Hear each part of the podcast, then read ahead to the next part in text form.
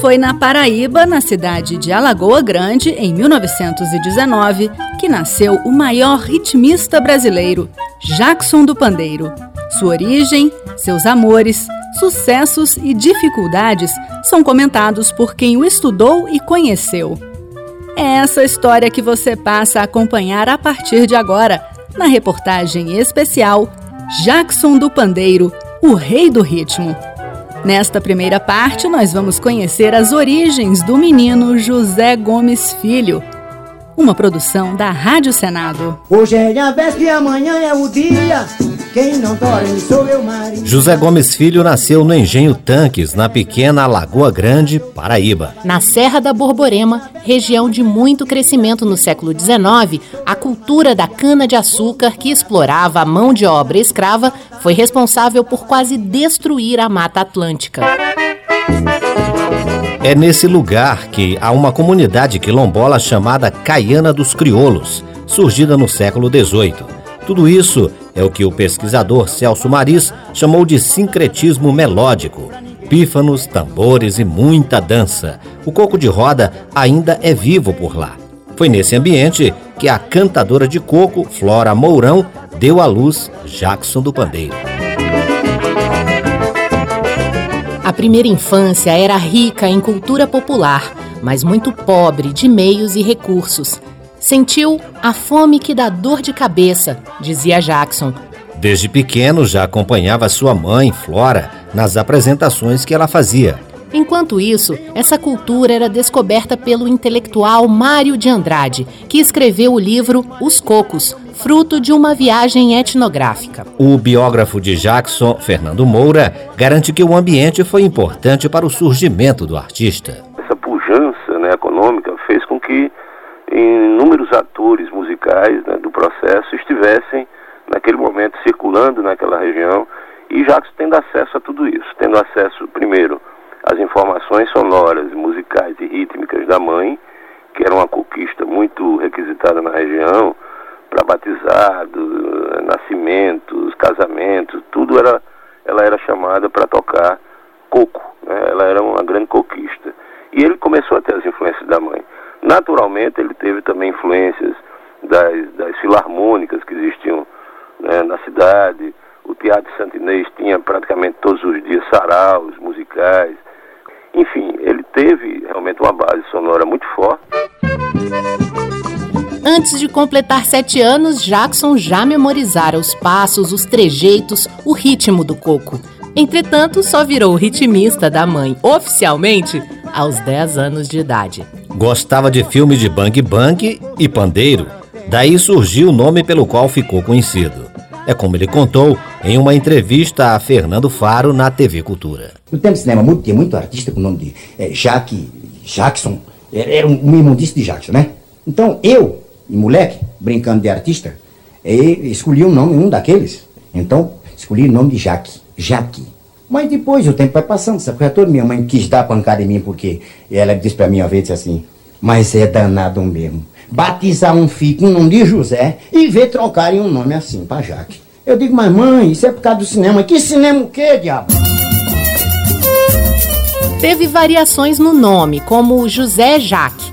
Quando Jackson chega em Recife, depois de muitos anos, é feita a versão definitiva do nome artístico. Ele mesmo explicou. É, o negócio veio ruim, veio ruim, e o negócio foi indo, foi indo. Quando eu cheguei em Recife, no Rádio Jornal do Comércio, que eu comecei é, cantando, não pela primeira vez, cantando quase oficial. Então, me botaram mais um SON para acabar de ajustar o negócio. Então ficou Jackson, do Pandeiro, certo? Carreiro, manda boia. Gostava de contar que só veio a conhecer um piano depois de adulto. Só tinha ouvido rudimentos do instrumento pela janela, sem nunca ver como eram feitos achou que o Dó, Ré, Mi, Fá fosse a única coisa que saía dali. Ele contou que quase perdeu um trabalho porque lhe pediram para cantar acompanhado de um piano. Aos 11 anos, Jackson e a família sentiam os reflexos da crise econômica de 1929. Para piorar ainda mais, morre o pai, que o deixa órfão com seus três irmãos. Na próxima parte da série, Jackson do Pandeiro, o rei do ritmo, você vai saber como foi a fase mais dura na vida do artista. É, responda, responda com palma de mão. Isso é corpo do norte no No coco do norte tem caracachá, zabumba, ganzá, poeira do chão, fogueiro fazendo improvisação, um padre com madre seguro na mão, batendo bigode. Jackson do Pandeiro faria exatos 100 anos agora. É considerado por estudiosos um artista sem igual. Continue ouvindo a reportagem especial Jackson do Pandeiro, o rei do ritmo. Nesta segunda parte, você vai saber como foi a fase mais difícil na vida do artista. Com a família já em Campina Grande, ele também era chamado de Jaque Padeiro. Ele madrugava amassando pão, um trabalho pesado para quem estava longe de atingir a maioridade. Ao seu redor havia as casas de prostituição. Na cabeça do menino só havia o ritmo e a música.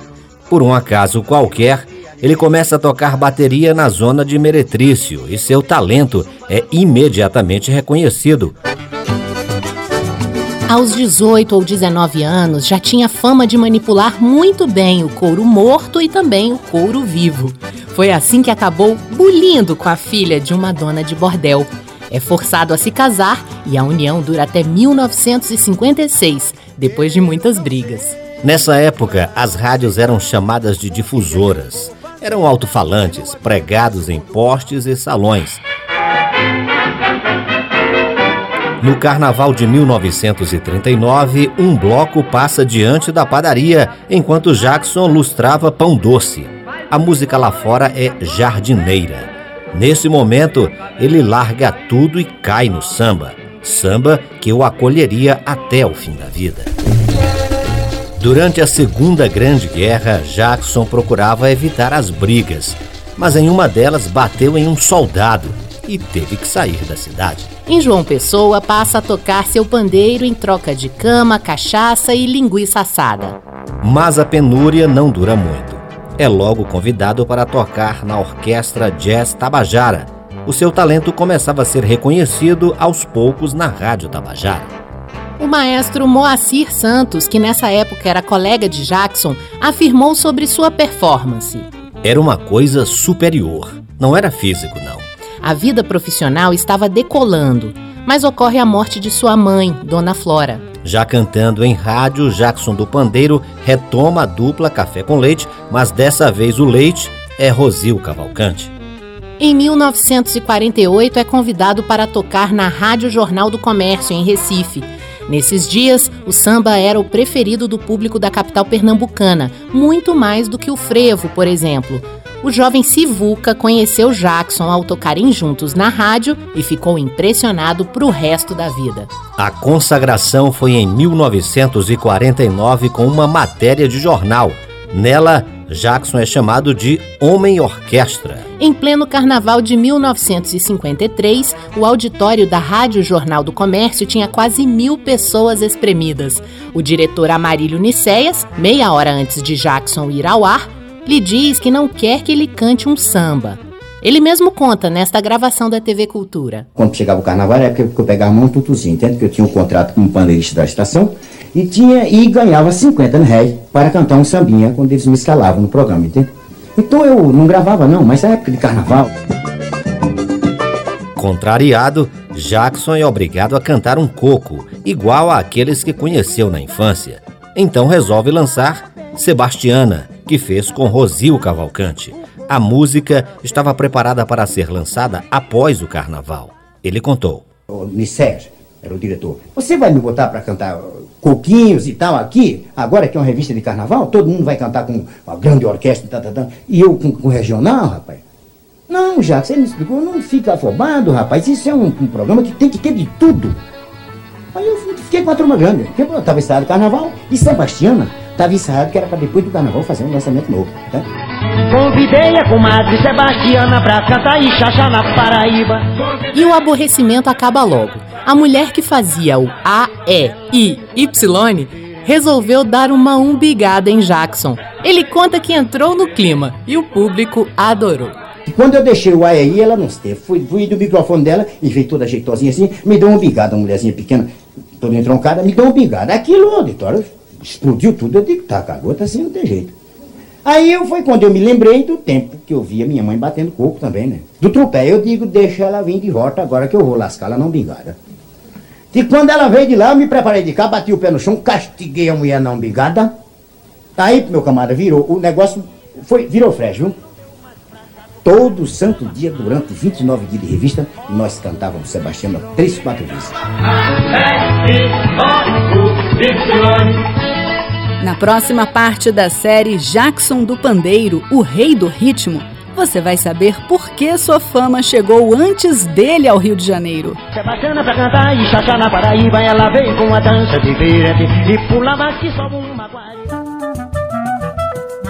Tido como um dos grandes nomes da música brasileira, Jackson do Pandeiro só veio a fazer sucesso aos 40 anos. A fama conquistada após o lançamento da música Sebastiana é o destaque da terceira parte da reportagem especial Jackson do Pandeiro, o rei do ritmo. Convidei a comadre Sebastiana pra cantar e chachá na Paraíba. Logo depois do sucesso inesperado de Sebastiana, Jackson cai no gosto popular. Forró em Limoeiro é a segunda, no estilo conhecido por lá como Rojão, e depois foi Mulher do Aníbal.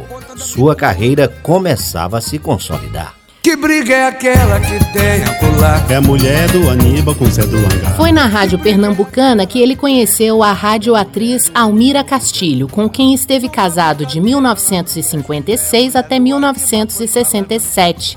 Ela foi sua mais importante parceira artística e, além disso, foi quem alfabetizou Jackson. Jackson já havia conquistado o Rio de Janeiro com suas músicas no início de 1954, mas continuava um mistério para os cariocas. O primeiro disco, com Sebastiana e Forró em Limoeiro, vendia mais do que os bolachões de estrelas famosas. Jackson tinha muito medo de avião. Ele e Almira vão de navio para o Rio de Janeiro. Logo que ele chega, conquista a todos com sua autenticidade e seu jeito simples. Era disputado para entrevistas e apresentações em rádio, programa César de Alencar, Paulo Gracindo e outros. Jackson nunca foi do tipo que paga jabaculê ou propina para discotecário de rádio. Seu sucesso era no prestígio mesmo. Só ponho bebop no meu samba quando o tio Sam pegar no tamborim. Quando ele pegar o pandeiro por causa de um contrato, teve que voltar para Recife e, no meio do caminho, ficou três dias em Salvador com uma apresentação. No auditório havia um garoto de 12 anos que já era fã de Jackson. É o próprio Gilberto Gil quem conta. Eu era menino, né? fui assistir o Jackson na Feira da Mocidade. Já tinha um gosto muito forte pelo que ele fazia, já era um admirador. E, evidentemente, vê-lo ali cantando, tocando pandeiro e atuando, fazendo, se apresentando ali para aquela plateia em Salvador, foi uma, uma confirmação de uma expectativa mesmo em relação a ele, ele como grande artista que me parecia ser e ali tudo se confirmou mesmo. Eu só queria que um dia Ainda em 1954, Jackson estoura em vendas com o samba Vou Gargalhar e Micróbio do Frevo. É um artista inovador aqui também acelera o frevo na velocidade que conhecemos hoje. Quando se fala em Jackson do Pandeiro hoje em dia, poucos lembram que ele já foi sinônimo de carnaval e de sua importância. É o que nos conta o maestro Spock, da Spock Frevo Orquestra de Recife. A importância que eu acho que ele tem é a sua forma de, de mostrar, de apresentar qualquer tipo de composição, no caso o frevo também, que tanto nos inspira, que é a sua forma única de dividir, de swingar e de mostrar qualquer tipo de divisão ou melodia. Acho ele uma pessoa genial nesse quesito, não é à toa, e que eu concordo que é considerado o rei do ritmo, né? É maravilhoso e que sorte que ele nasceu no Brasil, né? No Nordeste.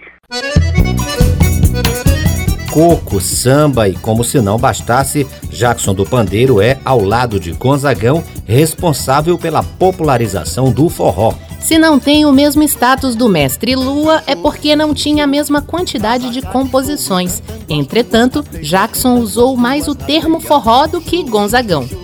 O biógrafo Fernando Moura conta que a falta de acesso à obra de Jackson atrapalha.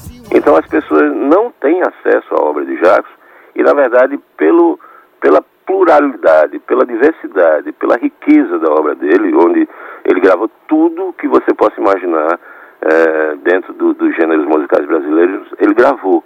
Então a gente precisava ouvir isso, as pessoas precisavam ouvir isso para ter, inclusive, uma base do futuro. Porque tanto Luiz Gonzaga como Jacques Pandeiro são a base musical do Brasil dos anos 50 para cá, isso aí não há dúvida. Na volta para Recife, as coisas não foram bem. Ele e Almira são quase massacrados por rapazes da alta sociedade numa festa. Ele quase perde um olho, mas apesar de tamanha violência, o caso é abafado pelos poderosos. Era o motivo que Jackson e Almira precisavam para voltar para o Rio e agora casados. Já no Rio, quando tudo parecia de volta ao seu lugar, a carreira começa a decair. E é esse o tema da quarta parte de Jackson do Pandeiro, o rei do ritmo.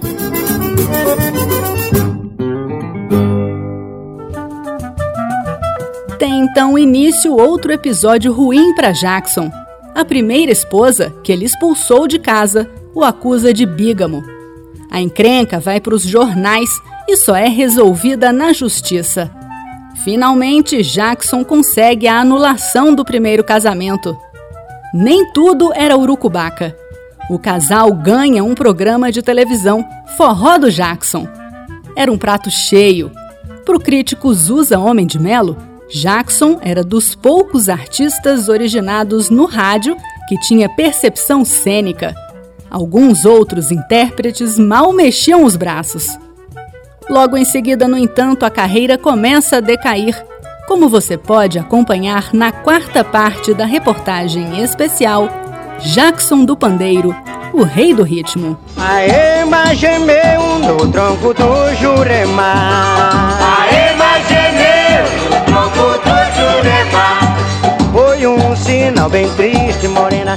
Em termos de espiritualidade e religião, Jackson não era muito regular. Frequentou a Umbanda e ficava fascinado com os batuques. Frequentou centros espíritas e entre 73 e 78 tornou-se obsessivo com a cultura racional. Algum tempo depois já estava interessado em testemunhas de Jeová. Alegria, minha gente, que a salvação chegou. Batam palma e digam viva ao racional superior. O percussionista Marcos Suzano explica por que Jackson é considerado o rei do ritmo. Porque, primeiro, ele tocava pandeiro que nem um louco, né? Era uma loucura o toque dele, né? E depois, porque ele dividia, né? Na hora de cantar, ele fazia uma divisão incrível. Ele não deixava ninguém parado. Ele realmente ele era um cara que era o cara, o ritmo em pessoa, um swing total. E assim o sapo canta na lagoa, sua toalha improvisada em dez pés. É assim o sapo canta na lagoa, sua toalha improvisada em dez pés. Te amo, porque fui comprar, comprei, pagar, paguei. Me diz quanto foi, foi 500 reais.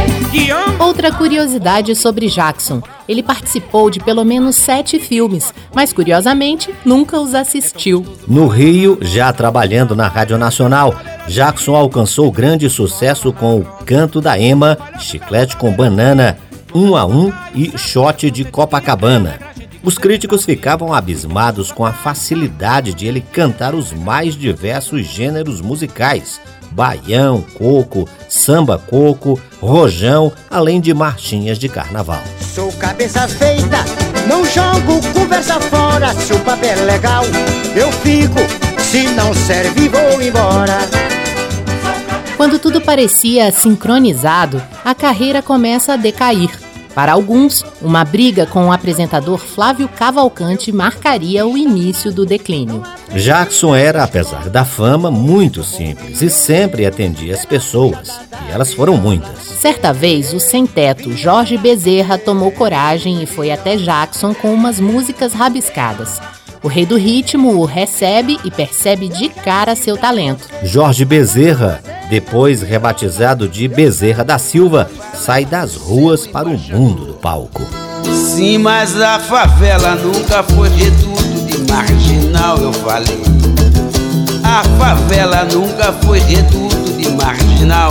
Só tem gente. Em 1960, Jackson é coroado rei da folia carioca. A partir daí, a presença dele começaria a escassear, até o ponto que veria novamente o fantasma da fome.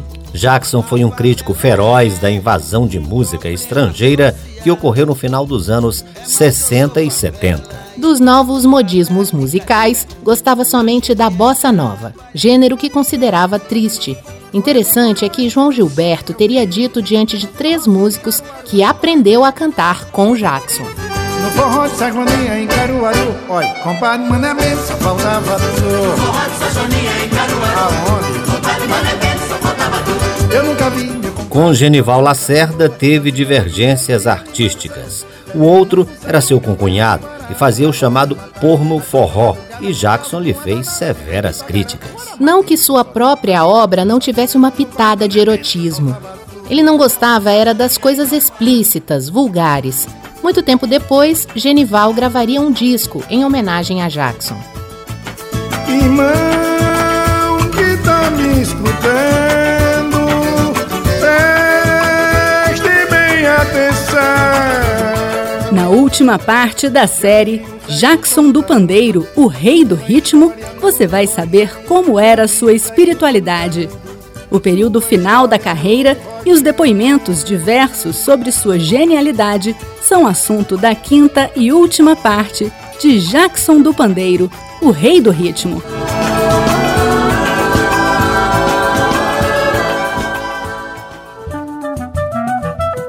Jacó do Bandolim considerava Jackson do Pandeiro a pessoa com mais senso rítmico que ele conhecia. Vamos conhecer agora, nesta quinta e última parte da reportagem especial Jackson do Pandeiro, o rei do ritmo, os depoimentos diversos sobre sua genialidade. Eu não tenho dinheiro, onde está o dinheiro? Em 67 veio o divórcio com Almira Castilho e Jackson conhece logo depois a sua última esposa, Neuza Flores. Em 1968, um acidente de carro quase põe fim à sua carreira de pandeirista. A fome ronda a sua porta e só vai embora com o apoio da família.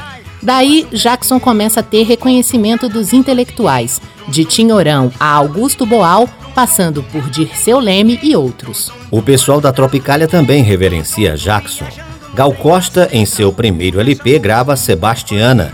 Gil grava Chiclete com Banana, que apesar de não ter o nome de Jackson como autor, é dele também. A intenção era mesmo mostrar as joias escondidas, as pérolas que estavam aí. Era manifestar minha, minha paixão, minha alegria, meu, meu encantamento por várias coisas e ele era uma dessas, né? Música, interpretação, modo de, de cantar, ancestrosidade, tudo aquilo era, enfim, era, era isso. E era era para eu dizer, olha, eu sou descendente disso aqui. Né? Morena, diga onde é que tu tá, onde é que tu tá, onde é que tava tu? Passei a noite procurando tu, a procurando tu, a procurando tu. Recuperado do acidente de automóvel, agora Jackson atuava como pandeirista na retaguarda. Foi assim que tocou com muita gente que estava sob os holofotes. Raul Seixas, Benito de Paula, Clara Nunes, entre outros. O compositor Ginga conta como conheceu Jackson. Cheguei a gravar disco no, no, da, da falecida cantora Clara Nunes. Jackson tinha um, um trio de percussionistas, ele e os irmãos, e eu cheguei a gravar junto com ele. Era uma pessoa humilde e um gênio. Esse, para mim, é um dos que, que deveriam ser ressuscitados para serem be beneficiados pelo mecenato. Convidei a comadre Sebastiana pra dançar um chachado na Paraíba. Ela veio com uma dança diferente e pulava que nem uma bariba. O biógrafo de Jackson, Fernando Moura, fala sobre a resistência representada por seu programa de rádio frente à invasão de músicas estrangeiras dos anos 60 e 70. Não só para ele, como para todos aqueles que tocavam, cantavam e viviam da música regional de origem nordestina, que foi um programa que ele fez com Adelson Alves, na Rádio Globo, às quartas-feiras, pela madrugada. É, durante o final dos anos 60, até meados dos anos 70, eles tiveram esse programa religiosamente todas as quartas-feiras e que serviu de vitrine né, para aqueles que estavam aí, é, ou no anonimato ou que estavam no obscurantismo exatamente por conta dessa, dessa movimentação de outros gêneros musicais invadindo o Brasil. Com os projetos Seis e Meia e Pixinguinha, Jackson volta a ter espaço e trabalho. Toda uma nova geração poderia conhecer o rei do ritmo. O percussionista Marcos Suzano explica por que Jackson é considerado o rei do ritmo. Mas a coisa da síncope, eu acho que é um troço muito assim nosso também, né? Esse tipo de síncope, de semicolcheia, né? Logo você cat cat cat cat cat cat cat cat cat, né? Esse tipo de né? Ele fazia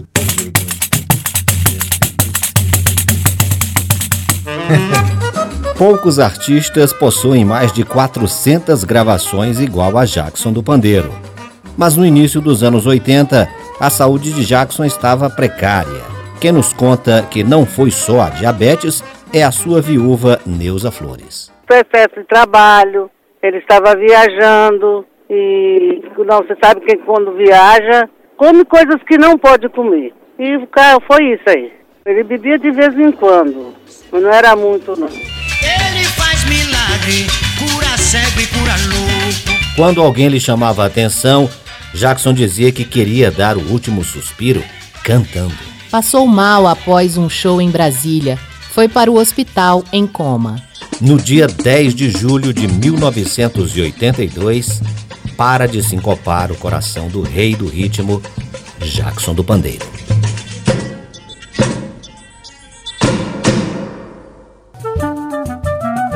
Você ouviu a reportagem especial Jackson do Pandeiro, o rei do ritmo. Reportagem e produção Alcebiades Muniz Neto. Depoimentos de Jackson do Pandeiro originais da TV Cultura.